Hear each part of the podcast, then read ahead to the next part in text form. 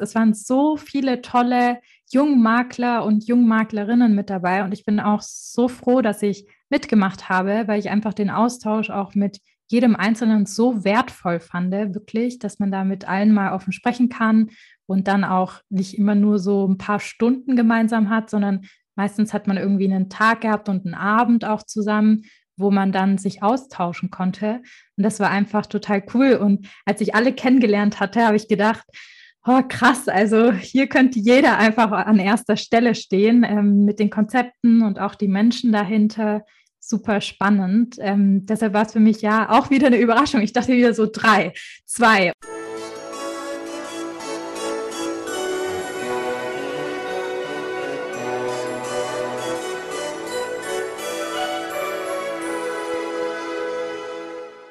Hallo und herzlich willkommen. Mein Name ist Marco Peterson und ich begrüße Sie zu einer neuen Folge des Königsmacher Podcast, dem Podcast der Versicherungsbranche mit den Besten von heute für die Besten von morgen. Wobei ich heute wieder keinen Königsmacher, sondern eine Königsmacherin zu Gast habe. Und wenn ich mal in dem Jargon bleiben möchte, dann eine, die in den vergangenen Jahren Vielzahl äh, an Awards gewonnen hat. Sie wurde einfach quasi mehrfach gekrönt, kann man sagen. Sie wurde für das Finanzblock 2019 ausgezeichnet und im vergangenen Jahr, den, hat im vergangenen Jahr den Jungmakler Award 2021 gewonnen. Die Rede ist natürlich von Hava Missimi. Hallo Hava, schön, dass du da bist. Ja, hallo Marco und vielen Dank für die Einladung. Was ich gerade übrigens bei deiner Einleitung jetzt noch gerade vergessen habe oder unterschlagen habe, mal einfach so, ist ja nicht nur, dass du eine erfolgreiche Bloggerin bist, nein, du gehörst auch zu, ich glaube, zu den bedeutendsten Finfluencern in Deutschland aktuell. So, ich habe dich schon in der Tagesschau gesehen, ist mir aufgefallen. Ja. ja. ja. Und, und du hast nebenbei noch einen, einen Spiegel-Bestseller geschrieben. Ja, Ein Manager-Magazin-Bestseller tatsächlich, ja, genau. Ah, und das alles in den letzten drei Jahren, also ziemlich rasant, ist rasant sehr viel passiert bei dir. Und darüber wollen wir auch ein bisschen reden heute natürlich. Mhm. Aber wir wollen nicht nur über das beruflich, sondern natürlich auch über dich als Person, wie du eigentlich dahin gekommen bist, wo du jetzt bist. Und äh, deswegen wäre es meine erste Bitte mal an dich, stell dich selbst doch mal vor, und zwar mit drei Hashtags und erkläre, warum du die gewählt hast. Ja, sehr gerne. Also drei Hashtags, die ich gewählt habe, sind einmal Hashtag Nummer eins fokussiert, Hashtag Nummer zwei empathisch und ähm, Hashtag Nummer drei ETF. und, und warum alle drei? Also ja, also Hashtag Nummer eins fokussiert ist eigentlich so ein bisschen mein Lebensmotto. Ich gehe sehr fokussiert immer an Sachen ran und ähm, möchte da immer gerne so in diesen Flow kommen, weil mir das einfach persönlich Spaß macht, an Dingen dran zu bleiben und da auch ähm, einen vollen Fokus irgendwie drauf zu widmen, weil wenn man bestimmte Ziele hat und fokussiert irgendwie durchs Leben geht, habe ich das Gefühl, dass man glücklicher ist oder ich zumindest. Empathisch, weil ich glaube, dass ich ähm, sehr empathisch bin und ähm, zum Teil auch ein bisschen sensibel, aber dass es ähm, irgendwie auch anderen zusagt, also dass sich andere dadurch vielleicht auch mit mir identifizieren können und dass ich mich auch in andere Personen gut einfühlen kann. Und ETF, weil ich so ein großer ETF-Fan bin. Schon immer gewesen? Oder ja, tatsächlich, ja. Ah, dann bin ich mal gespannt, was du äh, für ein Emoji gewählt hast. Was ja, da würde ich, ähm, kennst du das Rocket-Emoji?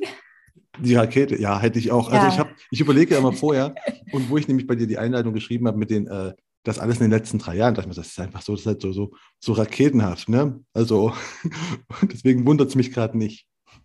Ja, das ist auch eine meiner Lieblings-Emojis, die ich gerne nutze, ja. Es, es passt ja auch, weiß Gott, wirklich, ne, bei dir. ähm, jetzt kommen also drei, nee, vier Fragen, wo ich immer mhm. entweder oder Fragen stelle und du sagst einfach spontan was von beiden und warum. Mhm, gerne. Das erste ist Netflix oder Amazon Prime? Netflix. Weil? Warum? Oh, ich gucke ja irgendwie auf Amazon Prime nicht so wirklich. Ich habe, glaube ich, gar nicht Amazon Prime. Also nicht, dass ich wüsste, ich habe das nicht. Und ähm, ich bin eigentlich auch nicht so die Serienguckerin, aber irgendwie sagen mir die Filme auf Netflix eher zu. Du weißt nicht, ob du Amazon Prime hast?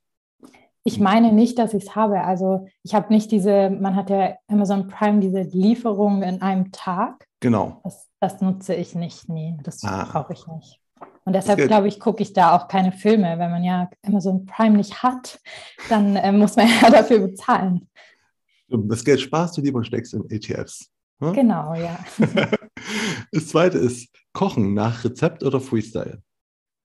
Ähm, Freestyle, würde ich sagen. Ah, okay. Also, ähm, ich, ich hätte ja gedacht, ich habe mir sogar hinter, ich vermute, ich hätte, bei dir hätte ich vermutet nach Rezept, weil ne, dein Buch hieß ja Money Kondo, Kondo mhm, in mhm. Anlehnung an Marie Kondo und alles so, weil du auch gerade noch sagtest, so fokussiert, da ich mir so, okay, ordentlich und fokussiert, aber dann ich ja, ich bin schon sehr strukturiert und ähm, glaube, dass Anleitungen auch immer ganz gut sind. Aber beim Essen geht es ja um Genuss. Da geht es ja jetzt nicht drum, also zumindest für mich nicht, ähm, nur quasi den Zweck zu erfüllen, ähm, sondern auch irgendwie Spaß dabei zu haben. Oder man kocht ja, wenn man Spaß dabei haben möchte, wenn man da möglichst effektiv und effizient sein möchte, dann würde man sich wahrscheinlich nur irgendwelche TK-Gerichte machen oder was bestellen oder so.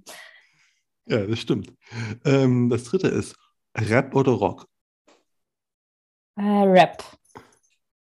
Ja, Rap auf jeden Fall. Also so alter Hip-Hop-Rap finde ich schon ganz cool. Mit Rock kann ich leider nicht so viel anfangen. Also ich sehe mich nicht bei einem Rockerkonzert ähm, mitviben. und, und was ist bei dir alter Rap, alter Hip-Hop? Reden wir ja, von den... Ja Nullern? Ja, so ein bisschen, genau, ja, und auch so ein bisschen, ja, Kanye West, der ja jetzt mittlerweile gar nicht mehr so viel macht und so, aber alles, was ähm, da in die Richtung geht, äh, fand ich früher immer ganz cool. Und heute, heute ist es ja mehr so Deutschrap ähm, von, ich weiß jetzt nicht, so Capital Bra und so, das höre ich auch, aber vielleicht nicht so viel wie quasi, ja, dieses alte Hip-Hop-Rap, ähm, ja. Okay. Letzte Frage ist, was ist dir lieber, plötzlicher Erfolg oder geplanter Erfolg? Ähm, geplanter Erfolg. Ich glaube, ich könnte mit plötzlichem Erfolg nicht umgehen.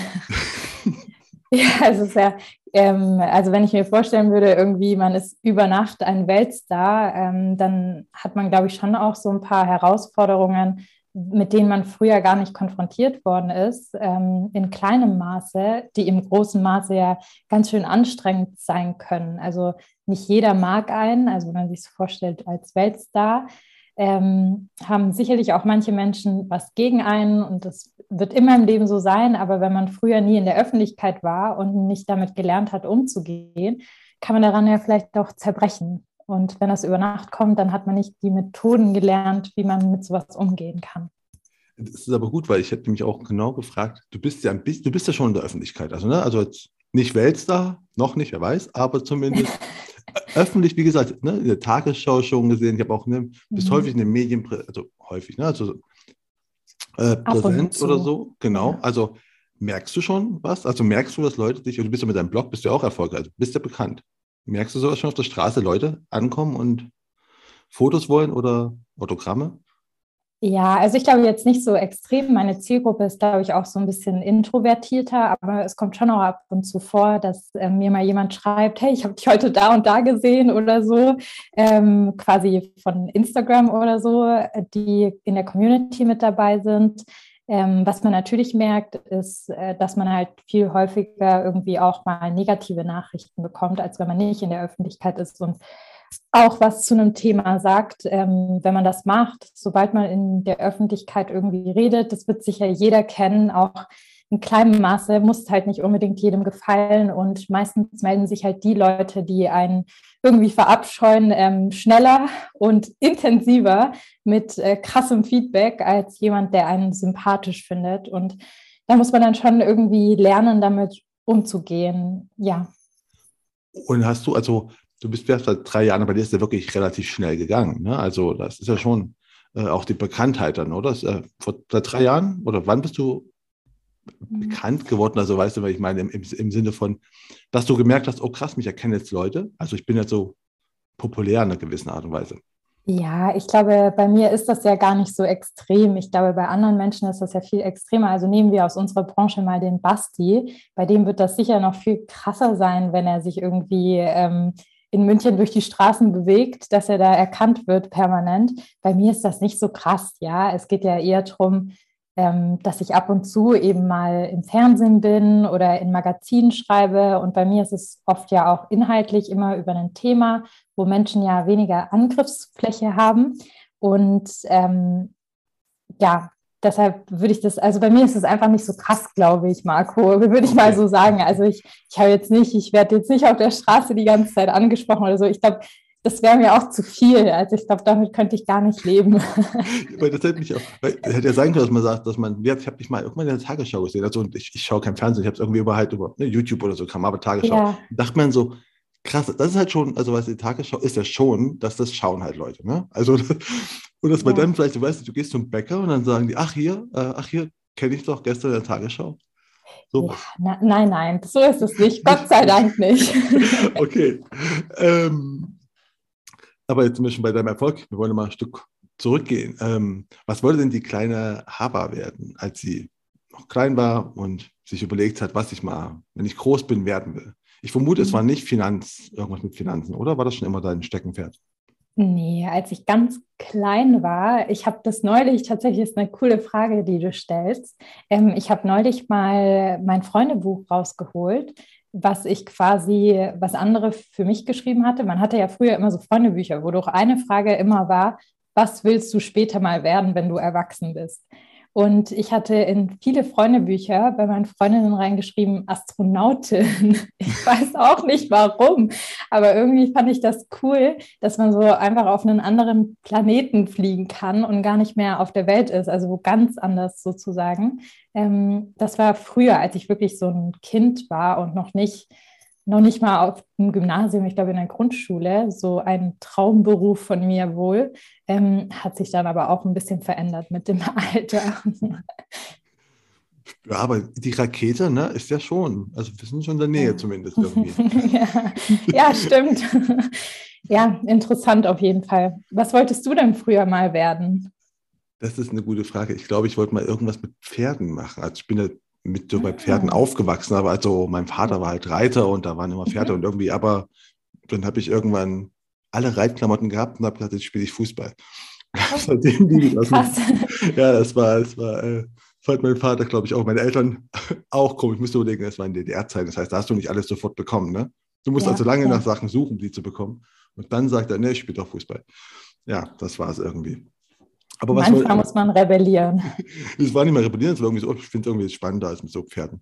Ja, ja. Halt so, ne? Kinder halt.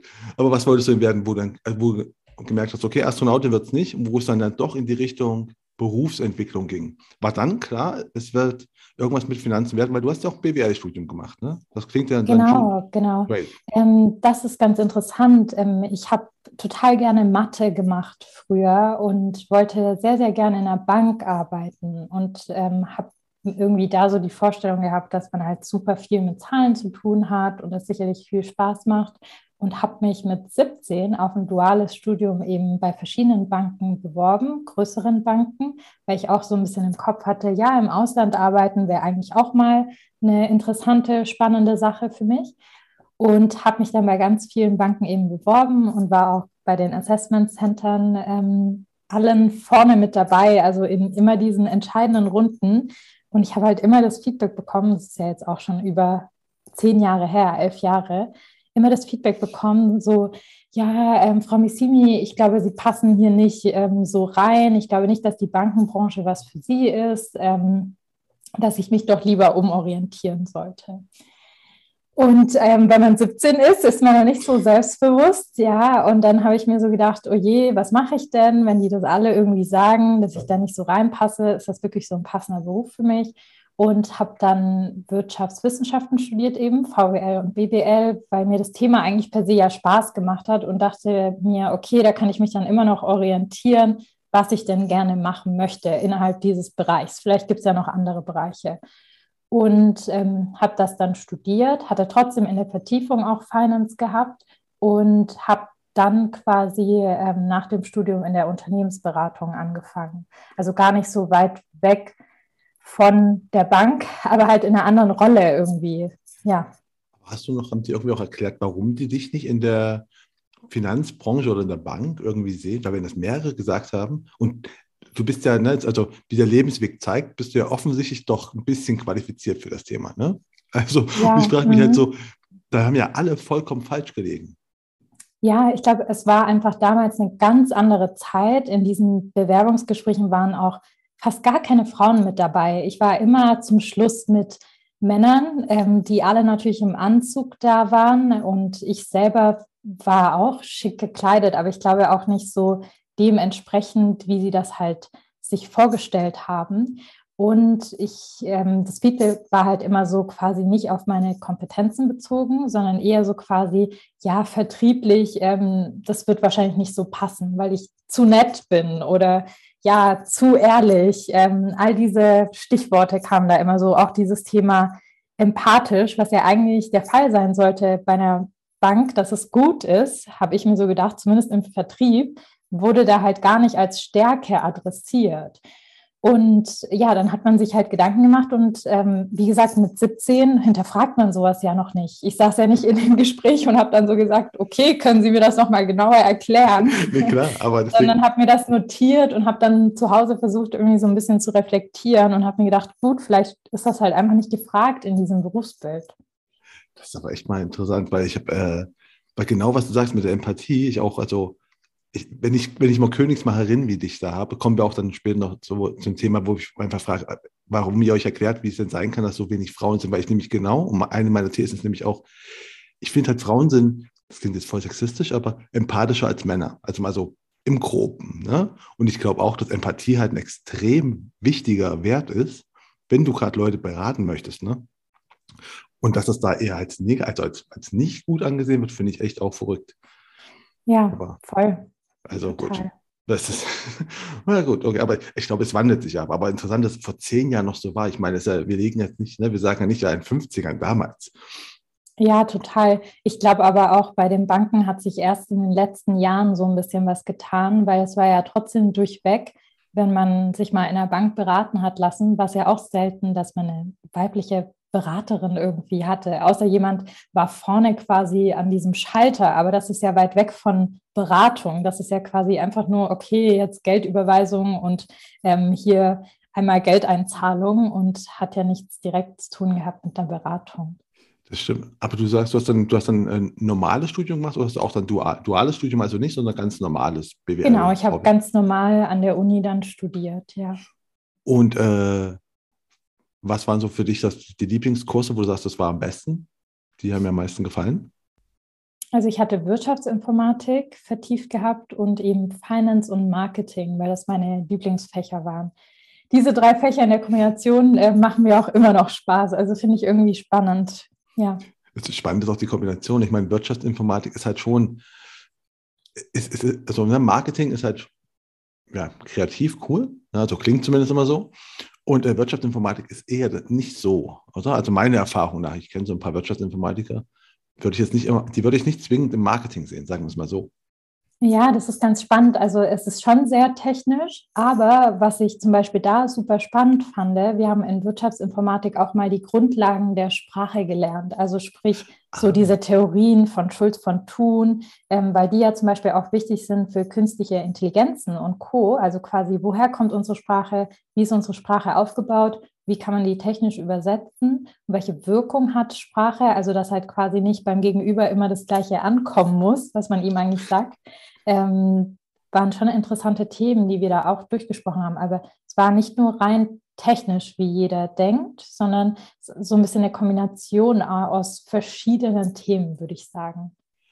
Und ja, natürlich muss man dann auch irgendwann programmieren, aber das ist auch irgendwie spannend, weil es ist auch wieder eine Sprache, sage ich mal, ähm, die auch irgendwie so eigene Dynamiken hat. Wenn man so ein paar Grundpfeiler gelernt hat, dann kann man auf einmal richtig viel schreiben. Also so wie wenn man jetzt so ein paar Begriffe in Englisch kann, dann kann man sicherlich schon seinen ersten Aufsatz schreiben. Das ist ja schon irgendwie spannend. Äh, ja, nee, Wirtschaftsinformatik und Marketing und dann bist du bei einer Unternehmensberatung gelandet, um es mal zusammenzufassen. War das schon, hast du auch schon während des äh, Studiums dich quasi bei Unternehmensberatung, habt ihr Praktikas gemacht äh, oder hast du selbst Praktikas oder sowas gemacht in deinem Studium? Ja, ich habe Praktikas gemacht, ich habe verschiedene Praktikas gemacht, ich habe auch als Werkstudentin gearbeitet. Wo? Ähm, ich war ähm, oh, ganz unterschiedlich. Also ich habe einmal am Lehrstuhl gearbeitet für Privatrecht, das habe ich längere Zeit mal gemacht. Dann ähm, habe ich ein Praktikum gemacht bei Otto im E-Commerce bei im Datenmanagement. Also das war so ein bisschen technischer, sage ich mal. Und ähm, im Webanalysebereich habe ich auch bei Bräuninger, weil das quasi bei uns in der Nähe war in Stuttgart, ähm, als Werkstudentin gearbeitet. Genau, das waren so die Sachen, die ich gemacht hatte im Studium.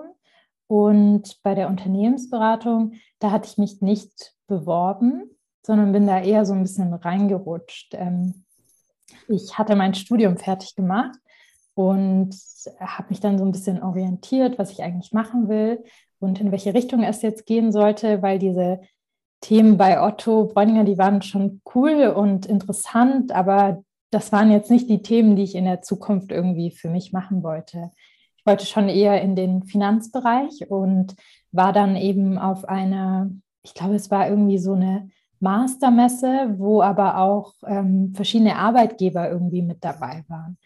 Und eigentlich war ich mit der Intention da, dass ich jetzt nochmal nach Stockholm gehen wollte, um da Finance im Master zu machen und das nochmal zu vertiefen. Und dann hatte ich eine Partnerin, die halt da war, von KPMG kennengelernt aus München, weil ich war ja da in Stuttgart und habe mit ihr so ein bisschen gesprochen und fand es ganz interessant, was sie machen, welche Bereiche sie auch machen. Und sie hat dann gesagt, komm doch einfach mal vorbei und guck dir das an, ob dir das zusagt. Und dann war ich in München und fand den Tag eigentlich ganz cool. Und die haben mir dann auch zugesagt. Und dann habe ich mir gedacht, Mensch, ich mache das jetzt einfach mal, was habe ich zu verlieren? Ich kann immer noch später studieren. Und ähm, für die meisten, die kommen ja nicht so einfach in eine Unternehmensberatung rein. Und das hat jetzt irgendwie so reibungslos geklappt. Ich musste ja nicht mal ein richtiges Bewerbungsschreiben machen und habe das dann erstmal gemacht, ja. Das ist ja geil, weil ich kenne auch da ein paar Leute, die einfach wirklich halt äh, darauf hingearbeitet haben, um genau auch bei KPMG arbeiten zu wollen. Weißt du, die haben so quasi in ihrem Studium ja. halt gesagt, okay, ich muss den Kurs machen und dann mache ich das und dann steigen meine Chancen. Und jetzt kommst du her und sagst so, ja, ich bin über so eine Messe gelaufen und dann hat mich so, habe ich, hab ich so gesprochen mit so einer und hat die gemeint, er kommt noch vorbei.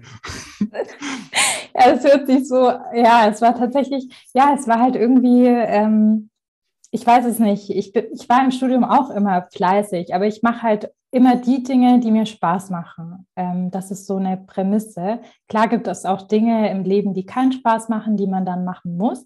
Aber ich versuche immer, weil wir ja die Möglichkeit haben in Deutschland, die Dinge zu machen, die mir Spaß machen, weil ich glaube auch, man ist immer am besten in den Dingen, die einem auch persönlich Spaß machen. Und dadurch, dass ich die halt da kennengelernt habe und mir das dann ja angucken konnte und mir dieser Tag insgesamt einfach Spaß gemacht hat, habe ich mir gedacht, warum eigentlich nicht? Also was spricht dagegen? Ich ähm, laufe ja nicht durchs Leben und habe nur eine Liste, was will ich ähm, nicht machen. Manchmal weiß man ja auch nicht, was man machen will, aber dann sollte man ja offen sein, oder? Äh, definitiv. Also ich habe eher, ich habe eher schon eine Liste, wo ich sage, was ich nicht machen will, weiß ich. Bei dem ganzen Rest bin ich keine Ahnung, ne? aber weißt du, wo nicht also ich merke, also ich habe zumindest in meinem Leben häufig gelernt, wo ich nicht hinpasse. Das war auch mhm. gut, also, ne? Ja. Du denkst, ja. okay, dann kann ich ja das, kann ich das ja weglassen, verändert halt die Option in die andere Richtung, ist auch gut. Ähm, aber von, von, welcher Zeit reden wir jetzt, wenn du sagst, du hast bei KPMG angefangen, mal, das mal einzuordnen zeitlich? Mhm. Welches Jahr ungefähr? Anfang 2017. 2017. Und da hast du auch schon deinen Blog angefangen oder hast du das dann danach gemacht? Ja, ich habe meinen Blog angefangen so Mitte, Ende 2017. Da war er aber noch offline. Also ich habe diesen Blog nur als Hobby für mich selbst geschrieben, weil halt so mit dem ersten richtigen Job und wo man dann das erste Mal auch ein bisschen Geld verdient und in der Unternehmensberatung arbeitet man halt einfach viel und kann viel, nicht so viel ausgeben, bin ich auch ganz ehrlich, weil Wochenende, klar, kann man schon, wenn man es möchte und drauf anlegt, aber ich bin jetzt nicht so die Person dafür. Habe mir halt dann so Gedanken gemacht, hey, was kann ich eigentlich aus meinem eigenen Geld machen? Man geht die ganze Zeit zu den Unternehmen und optimiert deren Einnahmen, Ausgaben hoch und runter und äh, macht Investitionen, äh, rechnet da ähm, alles Mögliche aus für die. Und ähm, was macht man eigentlich mit seinem eigenen Geld? Und habe mir dann so ein bisschen, ja, versucht, so ein bisschen was anzulesen. Damals gab es jetzt auch noch nicht so viel im WWW, außer halt so die Seiten von Sparkasse, Commerzbank und Co., die halt über das Thema geschrieben haben und natürlich da auch viel ihre eigenen Fonds platziert haben. und ähm, habe mich dann so ein bisschen eingelesen und auch mal versucht, so mit Freunden drüber zu sprechen. Habe eigentlich gemerkt, wie wenig wir darüber wissen und habe das dann so quasi als mein eigenes Projekt gemacht. Ich ähm, habe halt gern so quasi mit digitalen Medien gearbeitet. Das kam halt einfach auch so ein bisschen durch das Studium. Ich wusste, wie man Webseiten anlegt. Das klingt jetzt auch blöd. Ähm, viele wissen es aber, glaube ich, gar nicht. Also wie man da einfach so strukturell vorgeht, was man da beachten muss, dass man ein bisschen SEO optimieren kann, wenn man das möchte. Ich habe das so als eigenes Projekt gestartet. Das war dann auch offline und habe immer am Wochenende so ein bisschen das, was ich gelernt habe, runtergetippt, ähm, hübsch aufbereitet. Und dann hat mein Freund irgendwie gesagt, ja Mensch, warum machst du diesen Blog nicht irgendwie auch zugänglich für andere? Das hilft sicherlich auch anderen Menschen. Und dann habe ich ihn online genommen. Das war irgendwann in 2018.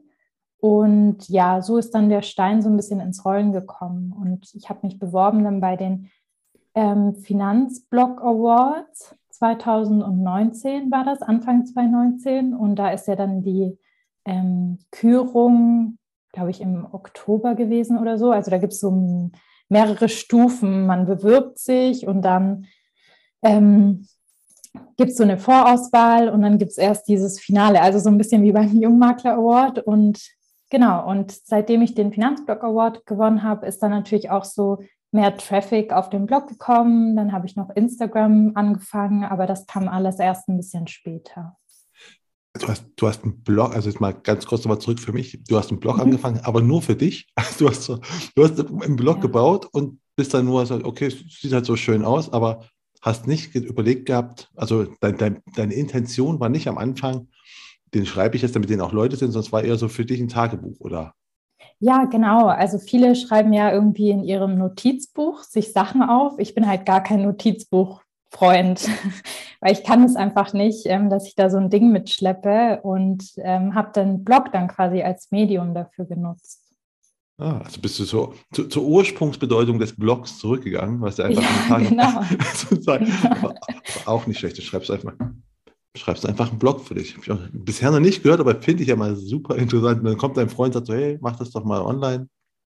Sehr gut, wie wir gerade festgestellt haben dann. Und dann hast du dich von dir aus beworben bei den äh, Finanzblog Awards. Also war das dann genau, schon ge ja. geplant?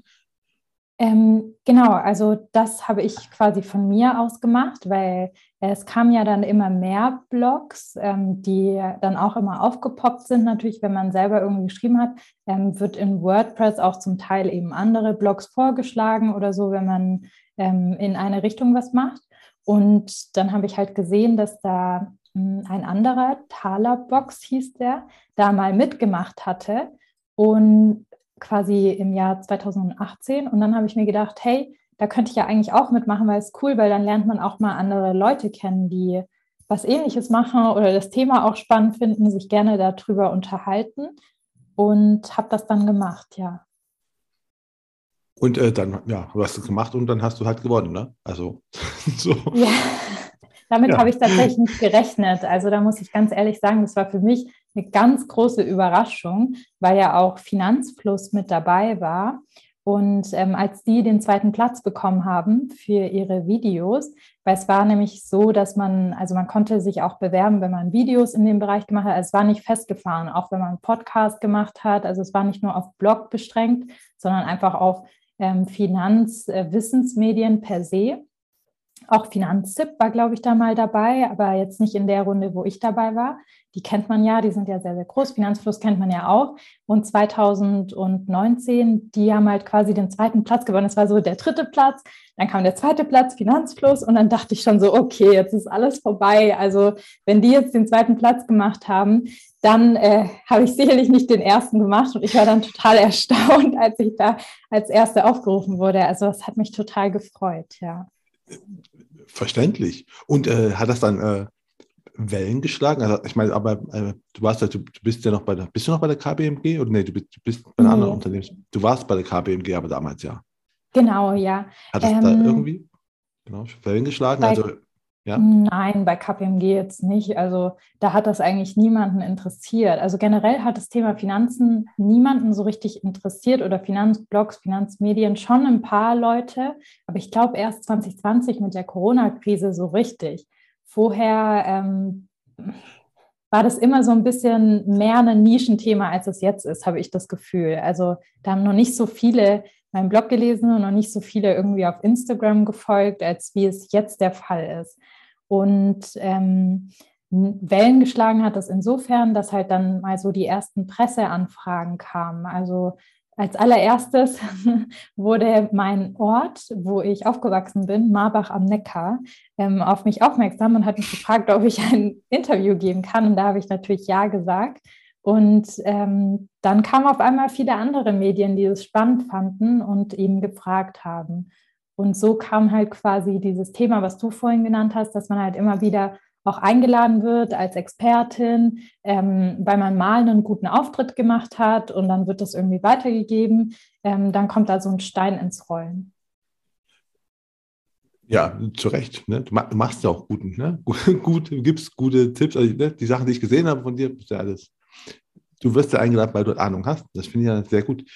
Ähm, aber ich bin gerade überrascht oder verwundert. Ich dachte bei KPMG, weil ich dachte mal, die befassen sich ja nun mal beruflich mit Finanzen, ne? also mit der Wirtschaft und Finanzbranche. Und ich dachte, dass die eher draufschauen und das vielleicht sogar sagen, hey, guck mal, von uns eine gewinnt so einen Preis. Aber gut, da habe ich mich, habe ich mich offensichtlich vertan. Nee, tatsächlich niemand. Es hat niemanden interessiert, Marco. in der Branche. Und, und, deswegen, und, und, du bist dann, du bist dann in der Branche, äh, du bist dann aber weggegangen? Oder? Wenn du sagst, du bist nicht mehr bei KPMG, bist du zum anderen ähm, Unternehmensberatung, ne? Nein, ich war die ganze Zeit bei KPMG. Es war quasi, also es, äh, bei KPMG gibt es ja auch immer mal wieder ähm, Unternehmen, die aufgekauft werden ähm, als quasi Unternehmensberatungen, also kleinere Unternehmensberatungen, die dazugekauft werden. Und ich war quasi dann in diesem Unternehmen und habe das ähm, mit integriert, aber es war jetzt nicht so, dass ähm, ich gewechselt hatte. Ah, okay. Genau. Und dann ist, äh, gut, dann bist du, äh, wann, wann, du bist bei Carving aber irgendwann raus, oder bin ich jetzt falsch informiert? Ja, genau, also genau. 20, jetzt muss ich selber nachdenken, Ende 2020, Anfang 2021 bin ich äh, bei KPMG raus. Ich hatte eben dann schon in 2020 mit der Corona-Pandemie ein bisschen mehr angefangen, auch nebenbei was zu verdienen mit dem Blog, mit Anzeigen oder mit Kooperationen, die man ab und zu mal gemacht hatte. Und habe auch immer mehr Anfragen bekommen, ob ich dann auch irgendwie Finanzberatung oder Finanzcoachings mache oder irgendwas in die Richtung.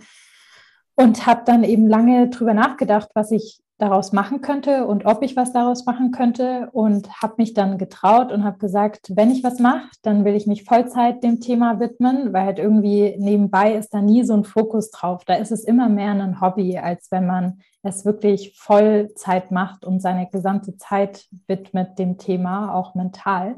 Und ähm, habe dann gekündigt und habe dann 2021 eben mit Y Finance gestartet. Ich wollte das so ein bisschen trennen, auch vom Femens, also vom Blog und Co., weil ich ja irgendwie nicht möchte, also dieser Content bei Femens, der soll ja immer kostenlos bleiben und ähm, für alle verfügbar sein, weil Finanzbildung gibt es einfach nicht genug in Deutschland und mittlerweile wird es ja immer mehr, Gott sei Dank, ähm, ist aber ein wichtiges Thema, was für alle zugänglich sein soll. Da bin ich fest davon überzeugt und habe das aber so ein bisschen getrennt eben und habe dann mit Wild Finance eben auch im Bereich Beratung angefangen.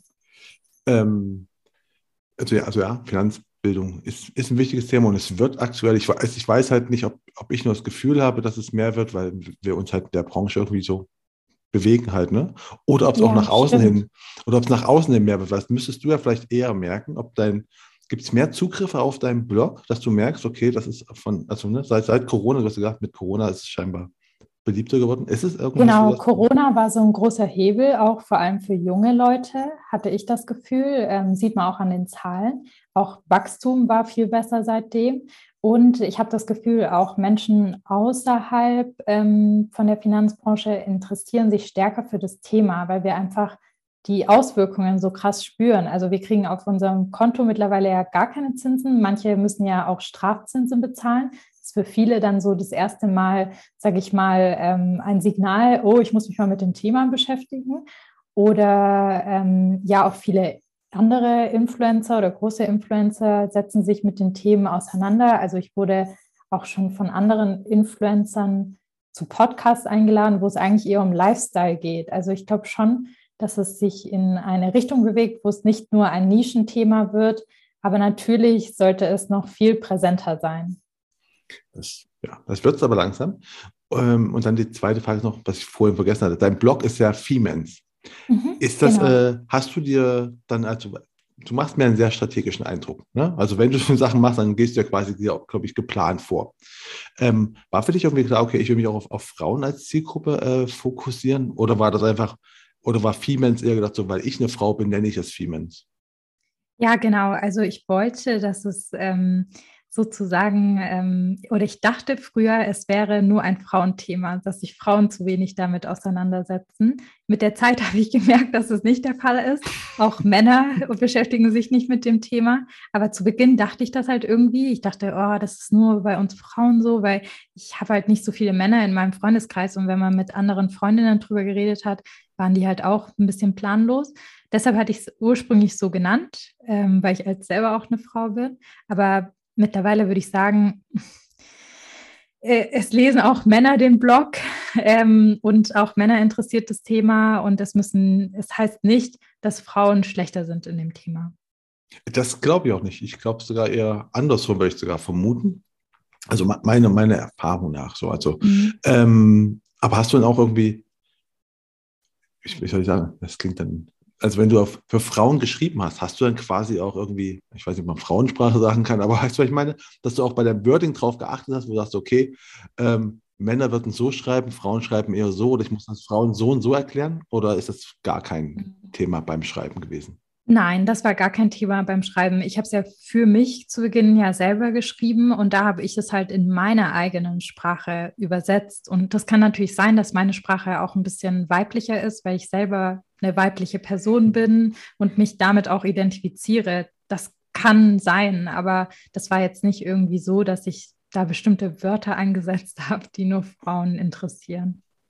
Mir hätte ja vom, vom, vom Bildsprache so, so allgemein, weil es ja hätte ja. Bildsprache auf jeden Fall, ja. Also wenn man sich den Blog angeguckt hat und so, ich achte schon viel auf Optik und es waren halt sehr pastellige Farben oder sind sehr pastellige Farben, aber das ist einfach auch was, wie mir selber gefällt. Und ich glaube, dadurch ähm, fühlen sich natürlich auch Frauen angesprochen.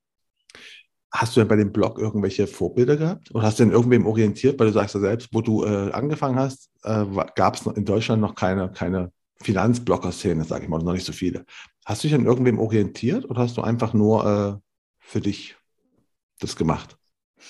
Ja, also wie gesagt, ich habe dem Talerbox gefolgt, den fand ich immer ganz spannend, wobei seine Inhalte auch viel so quasi ähm, nicht nur waren, wie gehe ich mit meinen persönlichen Finanzen um, sondern wie baue ich mir irgendwie auch so ein Amazon-Business oder so. Das hat er irgendwie ein bisschen vermischt.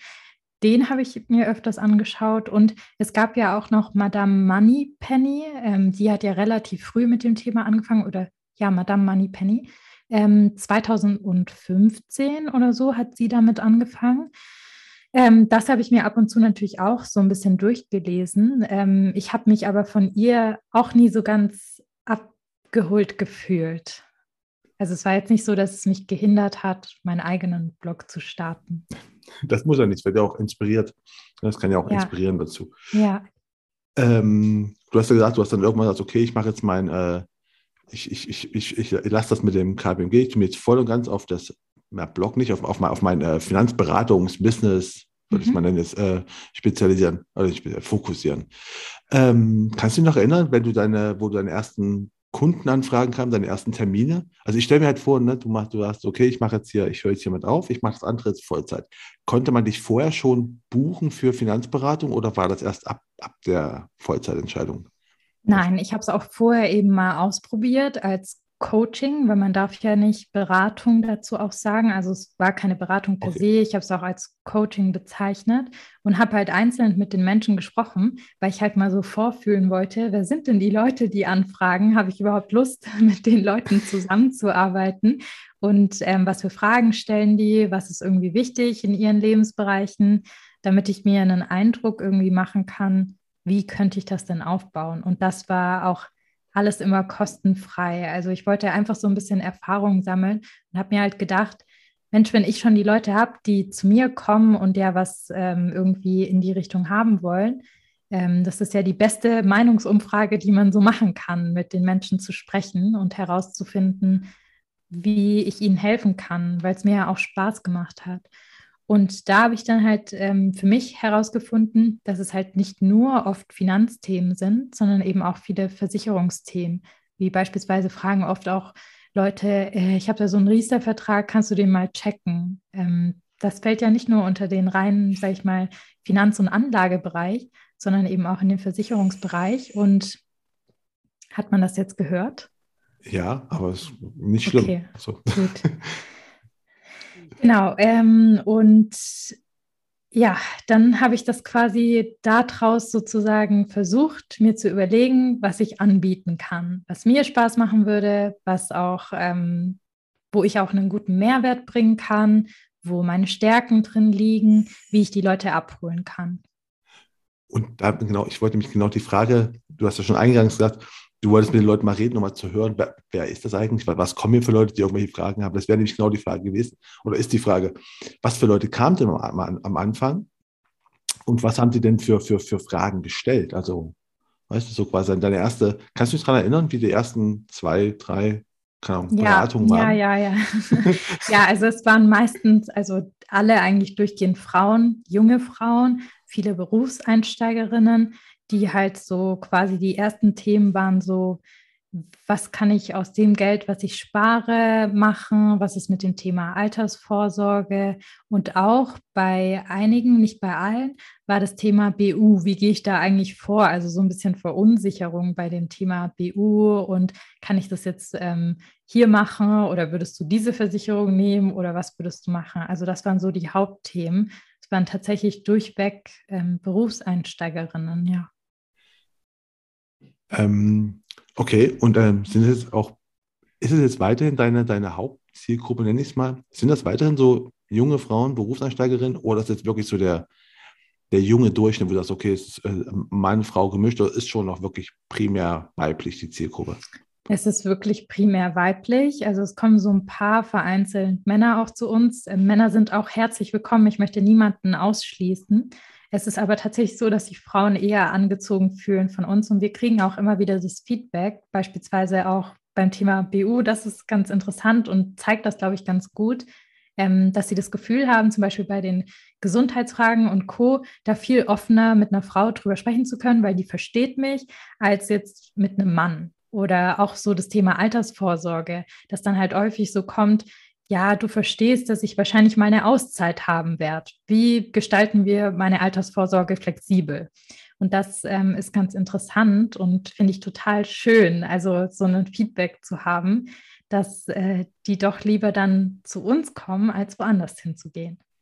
Du hast schon zu uns gesagt, wie, wie groß bist du ihr? Wie viele Leute? Hm. Also ich habe noch eine Beraterin, die Sandra, und ähm, im Backoffice noch eine Mitarbeiterin. Und die sind, ähm, die Sandra ist in Teilzeit da und ich suche auch noch eine neue Beraterin. Die Stelle geht diese Woche raus. Äh, diese Woche ist, wir, wir nehmen das Anfang April auf übrigens. Also ja, genau. Ne, wann, wann, wann, wird denn ausgestrahlt? Genau, Marco? Ende April. Weil nämlich nicht, dass okay. Leute sagen so, hey, ich habe aber gerade geschaut, du hast gesagt und jetzt hier so. Ja. Wir wollten das nur mal kurz klarstellen. Ende Gut. April wird ausgestrahlt. genau. Also immer noch, man kann immer noch schauen auf der Seite. Ja, auf jeden Fall und mir sonst auch gerne schreiben, falls es nicht mehr online sein sollte. Ich bin immer offen auch für Initiativbewerbungen, die Lust haben. Ähm, bei mir zählt Motivation mehr als alles, was man gelernt hat.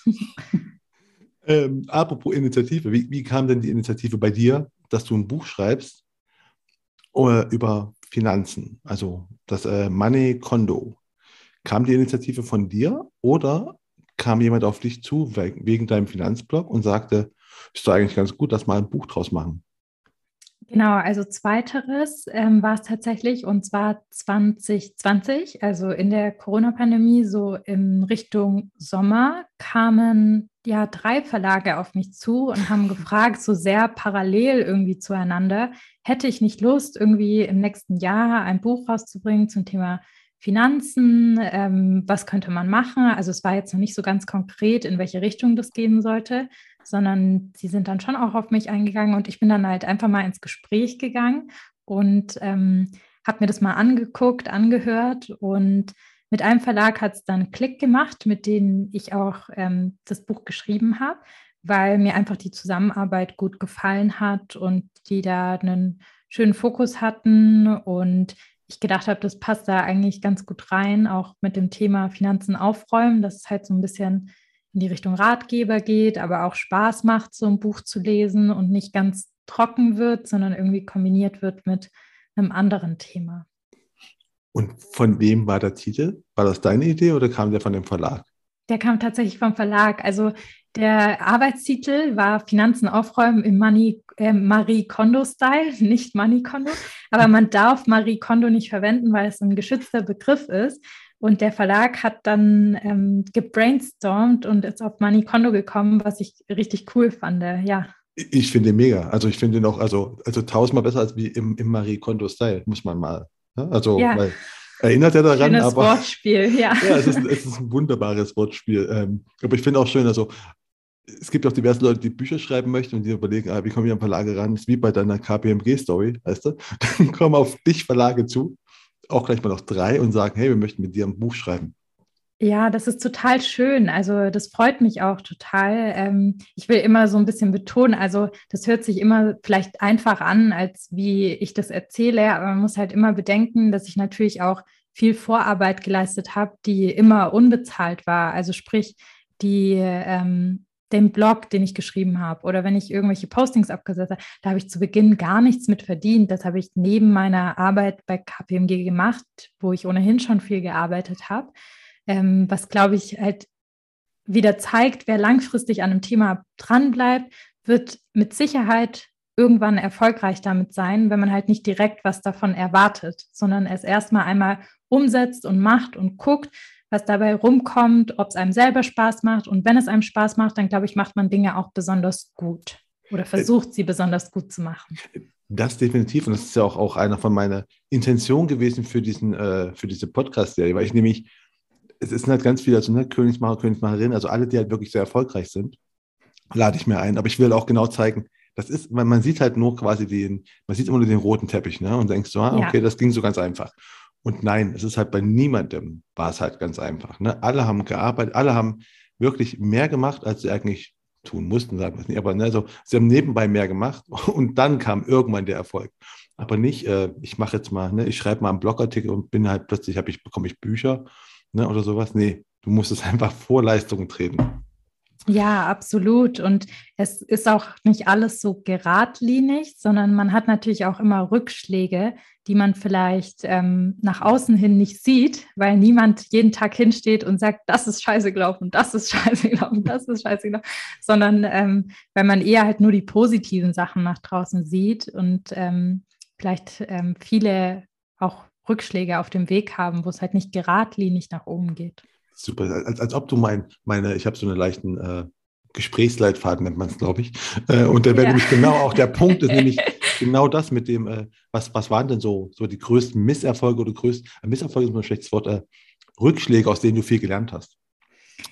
Ja, also gab einige, ja. Es gibt so ein paar Artikel, auf die ich auch nicht so stolz bin, die geschrieben worden sind, wo ich einfach schon nicht so ein gutes Gefühl hatte, aber ähm, es trotzdem dann das war nämlich ein habe, Rückschlag dachte, für mich, wo auch oh, ganz viele negative Kommentare kamen und ich einfach aber das war einfach unüberlegt. Ja, ich hatte, glaube ich, das würde ich heute Tage mein Handy machen, aus, also weil ich gar nicht mit den Kommentaren Bauchgefühl auch ein bisschen hören und nicht alles mitmachen. Ähm, das war nämlich ein Rückschlag für mich, wo auch ganz viele negative Kommentare kamen und ich einfach auch mal, ja, ich hatte, glaube ich, vier Tage mein Handy aus, weil ich gar nicht mit den Kommentaren umgehen konnte. Was, was hast du geschrieben? Ich habe nichts geschrieben. Die Welt hatte mich gefragt, ob ich ähm, bei einer Serie mit dabei sein möchte, wo man aufstaffelt, wie viel Geld man verdient und ähm, wie viel Geld man ausgibt, eben für welche Dinge auch immer. Das finden Menschen ja interessant. Für was, ja. wie viel verdient ein Mensch, also wirklich ähm, harte Zahlen und wie viel gibt er für Essen aus, für Trinken, für Transport und Co.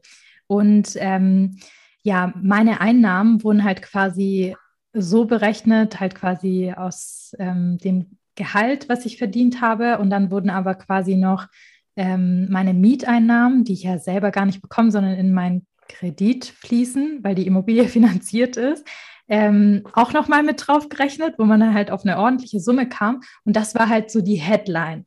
Und dann gab es diesen Artikel nicht frei, sondern das wurde mir auch nicht gesagt. Es war nur die Headline und die ersten zwei Zeilen. Und ähm, dann war es so ein bezahlter Artikel. Und ähm, da waren dann die Kommentare, weil sich viele ja gar nicht den gesamten Artikel durchgelesen haben, so, wow, mit, ähm, wie alt war ich da? 26. Wow, mit 26 so viel Geld verdienen, die muss doch Pünktchen, Pünktchen anschaffen gehen. Ach, sowas ist halt ultra verletzend, wenn man sowas liest. Ähm, und das wurde halt einfach ja, so aufgebaut, dass es halt ähm, auch geklickt wird. Und das ja. ist halt einfach nicht cool für jemanden. Und ich hatte das halt schon gemerkt, weil sie hat mir vorab so Zitate gesendet. Und dann habe ich gesagt, ich mache es nicht, ähm, weil ich mich nicht wohl damit fühle. Und dann habe ich mich aber reindrängen lassen. Sie hat halt dann gesagt, oh, ich ändere den Artikel noch, ich mache noch das und das draus und das und das draus. Und manchmal bin ich auch zu nett oder war ich zu nett und daraus habe ich einfach auch was gelernt. Es war ein Rückschlag für mich, wenn man das mal hier so offen sagen kann. Kannst du ja auf jeden Fall. Hier kannst du alles offen sagen, aber das, äh, das ist ja wirklich mal strange. Ich finde einfach, also ich hätte jetzt gedacht, dass irgendwie also Neid oder sowas noch kommt, aber das einfach, also gut, wenn es halt Überschriften lesen, es ist halt nur Überschriften lesen, ne? leider. Exakt, genau. Und dann genau. tun die Leute sich alles dazu denken und aber und da, aber da haben die dich persönlich angeschrieben oder haben die ja quasi über deinen Instagram-Kanal oder worüber? Genau, auf dem Blog haben sie mich angeschrieben und sie hatten halt mehrere andere Finanzblogger gefragt, aber auch normale Menschen, ähm, ob sie das halt offenlegen können. Und ich dachte mir erstmal nichts dabei, aber ich hatte ja auch Zugang zu den anderen Artikeln. Die Artikel waren dann nicht schlecht geschrieben nur die Headlines. Und die meisten geben ja keine 99 Cent aus, um so einen Artikel dann wirklich zu lesen, sondern ähm, hauen halt direkt ihre Kommentare drunter. Das war halt dann nicht so gut. Aber, aber dich persönlich haben jetzt Leute nicht, ich meine jetzt mal die, die, die, ich nenne sie mal die Hater aus dem Internet, ne, die Deppen da, ähm, haben doch, die dich persönlich angeschrieben? Doch, ich habe auch persönliche Nachrichten bekommen, ja. Deshalb war das nicht so schön. Also wie gesagt, weil halt, ich weiß nicht, was in Menschen vorgeht. Ähm, ich könnte sowas nicht machen. Also ich würde sowas auch nie machen, dass ich jemanden was super Negatives schreibe, ohne den zu kennen oder auch selbst wenn man ihn kennt, wer gibt einem denn das Recht darauf, zu reagieren und zu kommentieren, was die andere Person mit ihrem Geld macht? Das kann einem doch egal sein. Und das war ja einfach nur, ich, was die Welt, glaube ich, damit bewirken wollte, war halt Inspiration, auch wie andere so ein bisschen ihr Geld verteilen, was ich per se ja gut finde, wenn man offen über das Thema spricht und das meine Intention dahinter war, wo ich gesagt habe, ja klar, ich rede offen über Geld, warum nicht? Ähm, aber das so ein bisschen nach hinten losgegangen ist. Also ich hätte ja noch gedacht, okay, die Leute kommentieren darunter, aber dass man dich auch anschreibt, weil ich meine, du hast nichts Schlimmes, also du hast ja nichts Schlimmes getan, du hast einfach nur Geld. Also, weißt du, ist ja nichts, äh, dass man sich dann quasi noch die Mühe macht, eine Person, also sie müssen dich ja quasi, müssen ja geschaut haben, wie erreiche ich dich, also entweder über ja. Instagram oder über den Blog. Das zu machen, nur um quasi dann den eigenen, weiß nicht, Frust loszuwerden, ist einfach mir total, ja, außerhalb meiner Vorstellungskraft. Ich, ich wäre, glaube ich, sogar zu faul dafür, sowas zu tun, weißt du? Also, ja, also genau. ich auch, ja. Also, das wäre, aber gut, ja, da siehst du, wie viel, wie viel Zeit Leute haben, was sich Gedanken machen. Ähm, ja, aber gut, das war definitiv, also schon mal ein Learning, ne? man sollte echt mal bei der, bei der Auswahl von den Medien scheinbar, hast du noch andere schlechte Erfahrungen bei sowas gemacht oder war es das eine? Äh, ähm, ja, bei Medien bin ich prinzipiell mittlerweile sehr, sehr vorsichtig ähm, und versuche auch, wenn ich beispielsweise im Fernsehen bin, live ist es ähm, ja schwierig, das irgendwie zu steuern, aber beispielsweise, wenn irgendwie eine Aufnahme ist, immer noch eine zweite Person mit einzuladen. Also ich versuche dann immer zu sagen, hey, schön, dass ihr den Beitrag drehen wollt. Ähm, lasst uns doch noch mal eine Person hinzunehmen, weil dann ist es nicht so fünf Kameraleute gegen eine Person, sondern dann hat man schon mal jemand anderen im gleichen Bereich und ähm, sie können nicht so viel, viele Worte im Mund verdrehen. Nicht alle meinen es böse mit einem, aber viele ähm, wollen dann auch so spitze Aussagen aus einem selbst rausziehen, weil sowas halt gut funktioniert leider. Ja, es ist leider so. Wenn man die Menschen verärgert, glaube ich, ähm, kommt halt mehr Reaktion auf äh, Filmbeiträge, auf was weiß ich, andere Fernsehbeiträge, als wenn man denkt, oh ja, super, toll. Ähm, ja. Das ist eine harte Medienschule gemacht, also eine, äh, ja. eine, Medienschule auf, der, auf dem harten Weg Tatsächlich, lernen, ja. lernen müssen. Aber hast du auch, äh, mal jetzt mal weg von, von den Medienerfahrungen, hast du auch andere, äh, äh, wir waren ja bei, bei, bei Miss, Miss, Miss, äh, Misserfolgen, ähm, falsche Entscheidungen getroffen und gemerkt, habe ich viel draus gelernt, was weiß ich einfach im, ich habe äh, mit Instagram angefangen. Also, ne, Instagram war gut, aber ich habe einfach, was will ich, irgendwas anderes angefangen, also bei der Kommunikation, du hast gemerkt, es war falsch. Irgendwie, ja, oder? also ich glaube, es gibt viele Themen. Ähm, ich glaube, die kann ich gar nicht alle in dem Podcast aufzählen. Es gibt viele Fehler oder ähm, Rückschläge, die ich hatte. Ähm, ja, auch so dieses ganze Business mit Y Finance, was ich gestartet hatte zu Beginn. Ähm, auch so ein bisschen die Kommunikation, was kostet die Beratung und auch so ein bisschen in die Richtung, sich da zu finden und ähm, auch mit den Kunden zu kommunizieren. Da gab es schon auch Situationen, die natürlich ähm, Rückschläge waren, aber schlussendlich lernt man halt was daraus und muss das Ganze für sich mitnehmen und versuchen irgendwie besser zu machen. Und Feedback, egal ob es schlecht oder gut ist, ist immer ein Feedback. Das stimmt. Ähm, meinst du, dass bei, bei deinem, wenn du sagst, mit dem Business starten und so, glaubst du, dass äh, für dich äh, ein Nachteil ist von außen gewesen, wenn du als, als Frau das gestartet hast? Hast du irgendwie das Gefühl gehabt? Weil wenn du schon sagst, am Anfang hatten wir ja, dass du dich beworben hast bei diesen Sparkassen oder bei, äh, Sparkassen, bei den Banken ähm, mhm. und die sagten, nee, wir sehen dich nicht. Hast du hier gemerkt, dass du bei dem Thema irgendwie, dass es ein Nachteil ist oder war es sogar ein Vorteil, weil du sagst, die meisten sind ja Frauen, die mhm. kommen? Nein, ich glaube, es ist weder Vorteil noch Nachteil, eine Frau zu sein. Es ist sehr schön. Ich finde es mega cool, auch andere Frauen kennenzulernen, die auch was in dem Bereich machen. Ähm, ich habe mir auch den Podcast mit Franziska Zepp angehört, fand ich auch total cool.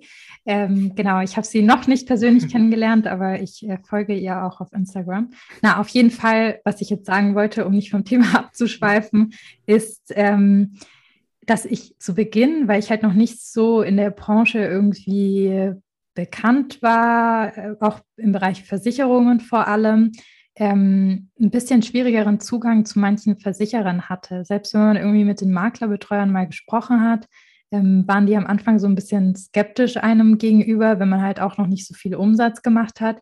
Das wandelt sich dann mit der Zeit, aber zu Beginn, ähm, das ist vielleicht bei jedem so, ich weiß es nicht. Das kann bei Männern genauso sein, was da so die Erfahrungswerte sind. Ähm, ich vermute schon. Aber ähm, hat sich dann, ich vermute mal mit der DKM dann, also mit dem Jungmakler-Award, hat sich dann wahrscheinlich alles geändert, oder? Dann kam die Versicherung auf dich zugerannt. Ja, genau, da hat sich alles komplett gedreht. Also auch vorher schon so mit der Zeit hat es sich so ein bisschen gedreht. Man hat dann ja den Kontakt aufgebaut und die sehen ja dann, dass quasi immer mehr kommt und dass es äh, funktioniert und dass alles reibungslos läuft. Und ähm, nach dem Jungen Makler Award ist es natürlich ja ganz anders. Das ist umgekehrte Welt. Aber hast denn du da damit gerechnet, dass du gewinnen wirst? Also, weil, Nein, ne, tatsächlich auch überhaupt nicht, Marco. Also wieder genau das gleiche wie bei den Finanzblock Awards. Es waren so viele tolle Jungmakler und Jungmaklerinnen mit dabei und ich bin auch so froh, dass ich mitgemacht habe, weil ich einfach den Austausch auch mit jedem Einzelnen so wertvoll fand, wirklich, dass man da mit allen mal offen sprechen kann und dann auch nicht immer nur so ein paar Stunden gemeinsam hat, sondern meistens hat man irgendwie einen Tag gehabt und einen Abend auch zusammen, wo man dann sich austauschen konnte. Und das war einfach total cool. Und als ich alle kennengelernt hatte, habe ich gedacht, oh krass, also hier könnte jeder einfach an erster Stelle stehen ähm, mit den Konzepten und auch die Menschen dahinter super spannend. Ähm, deshalb war es für mich ja auch wieder eine Überraschung. Ich dachte wieder so drei, zwei und dann dachte ich so, ach, jetzt ist eh vorbei. Wenn, dann vielleicht die drei. Aber das war dann ja auch ein schönes Gefühl. Hast du immer noch Kontakt zu allen? Also, oder ja, wir also haben eine WhatsApp-Gruppe und wir treffen uns auch dieses Jahr in Lübeck tatsächlich im Mai. Ah, das ist, das ist ja bald, ne? Also nächsten, nächsten ja, Monat. Genau, da freue ich mich schon drauf. Sehr schön. Ähm, wir sind jetzt auch fast schon zum Ende, aber ich muss äh, ne, ich habe am Anfang schon gesagt, wenn ich hier Frauen einlade, ne, ich, ich lade ja nie Frauen oder Königsmacherinnen, lade ich nicht ein, weil sie Frauen sind. Das finde ich immer so extrem. Ich finde ja so, weiß ich nicht, also nur jemanden einzuladen, weil es eine Frau ist, finde ich schlecht. Ne? Das macht man nicht, weil einfach ja. Frauen sind genauso gut wie Männer und ich finde, jeder Zuhörer kann sich auch genauso von deiner Geschichte inspirieren lassen, ne? wie nicht nur Zuhörerinnen. Ähm, aber trotzdem muss ich dich als Frau natürlich mal besondere Sachen fragen und zwar einfach, äh, warum glaubst du, dass so wenig Frauen in der Finanzbranche also jetzt mal quasi in der Vermittlung halt, ne, aktiv sind bei, weil du hast ja am Anfang auch gesagt, so bei den Banken, wo du dich da beworben hast, die haben dich nicht gesehen im Vertrieb. Jetzt wandelt sich gerade ein bisschen. Was meinst du, was, was sind denn die, wie nennen wir es denn, Stolpersteine, warum zu wenig Frauen sichtbar sind oder zu, zu wenig Frauen in der Beratung aktiv sind? Mhm. Ja, also ich glaube, ähm, natürlich auch so ein bisschen, wenn man erfolgsabhängig vergütet wird, dann hat man als Frau vielleicht ein bisschen weniger Sicherheitsfaktor, als wenn ich ein festes Gehalt habe. Und ich habe das Gefühl, auch bei unseren Kundinnen, weil wir ja durchweg viele Frauen auch als Kundinnen haben und auch bei meinen Mitarbeitern, dass ihnen so eine gewisse Sicherheit schon wichtig ist. Und die hat man halt nicht, wenn man jetzt zum Beispiel als Vermittler tätig ist, in welcher Form auch immer, muss man ja irgendwie gucken, dass man irgendwie stetig Kunden hat, dass es ähm, stetig läuft und nicht mal nur einen Monat, sondern dass man da irgendwie nachhaltig ja auch Kunden hat, einen guten Kundenstamm sich aufbaut. Und das ist natürlich ähm, eine andere Herausforderung und deshalb glaube ich, dass das vielleicht so ein bisschen ein Thema sein könnte. Also, dass da nicht so viel Sicherheit am Anfang da ist, dass man sich dann vielleicht an das Thema traut oder dass man denkt, ähm, dass man viel verkaufen muss. Also, dass man nur verkauft im Prinzip und gar nicht mehr berät. Das ist nicht der Fall. Ähm, aber dass man das vielleicht einfach denkt, ja, ich muss eigentlich eher die Verkäuferin sein als die Beraterin, weil sonst bin ich nicht erfolgreich und ähm, dann passt es mit dem Umsatz nicht, kann nicht davon leben, was weiß ich. Ah, okay. Weil ich glaube mir auch, dass Frauen, also ich ne, glaube, dass Frauen echt auch ein höheres Sicherheitsbewusstsein haben als Männer, weil Männer häufig dumme Dinge machen. Ne? Also, ja, nicht umsonst sterben, sterben, Männer auch bei dummen Sachen einfach. Denken, und äh, Frauen machen das halt nicht, die sind einfach vernünftiger. Ne? Und äh, deswegen denke ich, und, und sind empathischer, weil ich am Anfang schon sagte, deswegen glaube ich, dass Frauen einfach prädestiniert sind für Beratung. Ja, Aber, also ich, ich könnte es mir vorstellen. Ich kann natürlich auch nur mutmaßen, aber ich könnte mir vorstellen, dass das ein Grund ist dafür. Ja, da müssen wir halt einfach, müssen halt mehr Frauen wie du so Role Models sein, um zu zeigen, es geht. Ne? Es funktioniert, dass einfach andere sagen, ah, okay, ne, du oder Franziska oder Marlene, die alle schon hier gesprochen haben, man sieht, okay, das kann das funktioniert. Man muss es einfach nur versuchen. Ja, ich hoffe, dass ähm, wir andere dazu inspirieren können. Also das wäre total schön. Aber glaubst du denn auch, dass sich gerade schon ein bisschen ändert? Weil Franziska meinte nämlich, glaube ich, auch, es, es ändert sich schon ein bisschen. Äh, dass jetzt einfach jetzt mehr Frauen kommen. Oder ist auch das nur ein Gefühl, weil man gerade mit vielen Frauen quasi vernetzt ist? Ich glaube schon auch, dass das Thema interessanter wird für Frauen, weil natürlich jetzt durch die Digitalisierung ähm, der Vermittlerberuf ja per se auch eigentlich von jedem Ort ähm, durchgeführt werden kann und eigentlich ein sehr familienfreundlicher Beruf ist, wenn man beispielsweise auch von zu Hause arbeiten kann, weil man seine Termine ja auch irgendwie koordinieren und so legen kann, dass man ein bisschen flexibler unterwegs ist. Ähm, deshalb glaube ich, dass es vielleicht dadurch, also durch die Digitalisierung und dass es halt auch in diesem ganzen Vermittlermarkt auch zugenommen hat, ähm, dass dadurch auch mehr Frauen in diesem Bereich kommen. Das wäre vielleicht nochmal so eine Hemmschwelle, die vorher da war. Vielleicht, ich weiß es nicht. Ja, wir können nur, wir können mutmaßen, aber können hoffen, es verbessert sich. Aber ich habe auch das Gefühl, es kommt mehr. Also ich, ne, ja. vom, vom, Sehen her. Ähm, jetzt sind wir aber auch schon am, am, am Schluss von dem Gespräch. Noch, am Ende gibt es immer so drei Fragen, die ich auch einstelle. Mhm. Und zwar die erste ist, was hast denn du am Anfangszeiten für einen Tipp bekommen, äh, den du immer noch wertschätzt, den du immer noch nutzt? Fällt dir irgendwas ein? So am Anfang von deiner Karriere? Ja, ich glaube, also das ist so ein platter Glückskeksspruch, aber sich zu trauen, seinen eigenen Weg zu gehen. Also, dass es kein richtig oder falsch gibt, sondern dass man seinen eigenen Weg finden muss und ihn auch gehen darf. Okay, und was hättest du gerne am Anfang schon gewusst von deiner Karriere? Was hättest du gerne schon, was würde denn die, die jetzige Hava, äh, ihre, der, dem Jungen, der, der, der am Anfang von der Karriere gern sagen? Dass man nicht zu nett sein sollte und zu empathisch, weil das auch nicht immer positiv ist und ähm, verhandeln lernen. Also ganz wichtiges Thema. Das habe ich früher viel zu wenig gemacht. Ah, okay. Ähm, ja, und jetzt noch die letzten Fragen sind einfach welche drei Bücher sollte man gelesen haben? Und nur kurz vorab, dein, dein eigenes musst du nicht sagen. Das kommt sowieso, das kommt, das kommt sowieso in die Shownotes rein. aber was, gut, sehr gut. Ja, das heißt, versteht sich aber selbst. Aber welche drei solltest du sollte man gelesen haben und warum? Also, mein ähm, erstes Buch, mein Klassikerbuch ist The Life-Changing Magic of Tidying Up von Marie Kondo, ähm, weil dieses Buch einfach so ein bisschen hilft, nicht nur äußerlich sein Leben irgendwie zu strukturieren und nachhaltig aufzuräumen, sondern auch mir das geholfen hat, mich besser zu fokussieren auf die Themen, Menschen, die mir in meinem Umfeld wichtig sind. Das ist, ähm, ja, wie der Titel schon sagt, life-changing für mich gewesen. Ähm, dann habe ich noch das Buch gelesen, was ich sehr, sehr gut fand, The Subtle Art of Not Giving a Fuck. Das ist auch ein tolles Buch, dass man es quasi nicht jedem recht machen muss und wo man auch so ein bisschen einfach ja verschiedene Ansichten und Methoden bekommt, ähm, wie man mit dem Thema umgehen kann. Und ähm, ja, zuletzt habe ich gelesen total verunsichert von Basti und ich würde sagen, ich würde es auch in die Reihe einreihen gerne, ähm, dass man dieses Buch gelesen haben sollte, weil ich es einfach ja total cool, spannend, äh, inspirierend und leicht lesbar geschrieben fand. Ah, gut, du bist, du bist die erste in meinem Podcast, die es gelesen hat, weil es kam mal erst vor kurzem raus. Also also, ja, ich lese schnell. Nein, aber es ist ja, ist ja gut. Also findest du auch, es hat einfach so, er hatte quasi die, die relevanten Sachen angesprochen, die man als 18-Jähriger wissen sollte.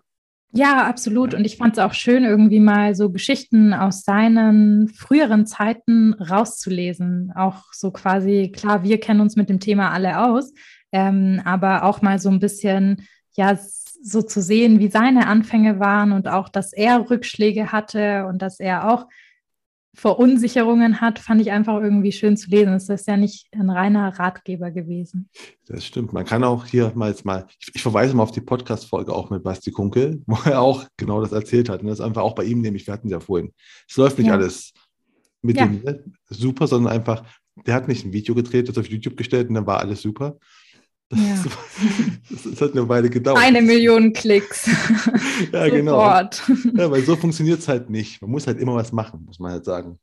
Ja. Aber dann, wenn man das macht und fokussiert bleibt, was du ja bist, dann hat man Erfolg. Ne? Ja. Ja. Dann, äh, aber es war wunderbar, es war kurzweilig und ein sehr schönes Gespräch. Ich bedanke mich dafür, dass du mein Gast warst. Ja, vielen Dank dir, Markus. Hat mir auch sehr viel Spaß gemacht. Ähm, ja, und wenn es Ihnen genauso ging und Sie auch sehr viel Spaß hatten, uns zuzuhören, dann wird es mich natürlich unfassbar freuen, wenn Sie den Königsmacher Podcast auf der Plattform Ihrer Wahl abonnieren und bewerten würden. Und damit verabschiede ich mich von Ihnen. Das war die Königsmacherinnen-Folge mit Hava Missimi. Mein Name ist Marco Peterson und ich bin Ihr Ass im Ärmel, wenn es um Social Media und digitale Kommunikation in der Versicherungsbranche geht. Auf Wiederhören.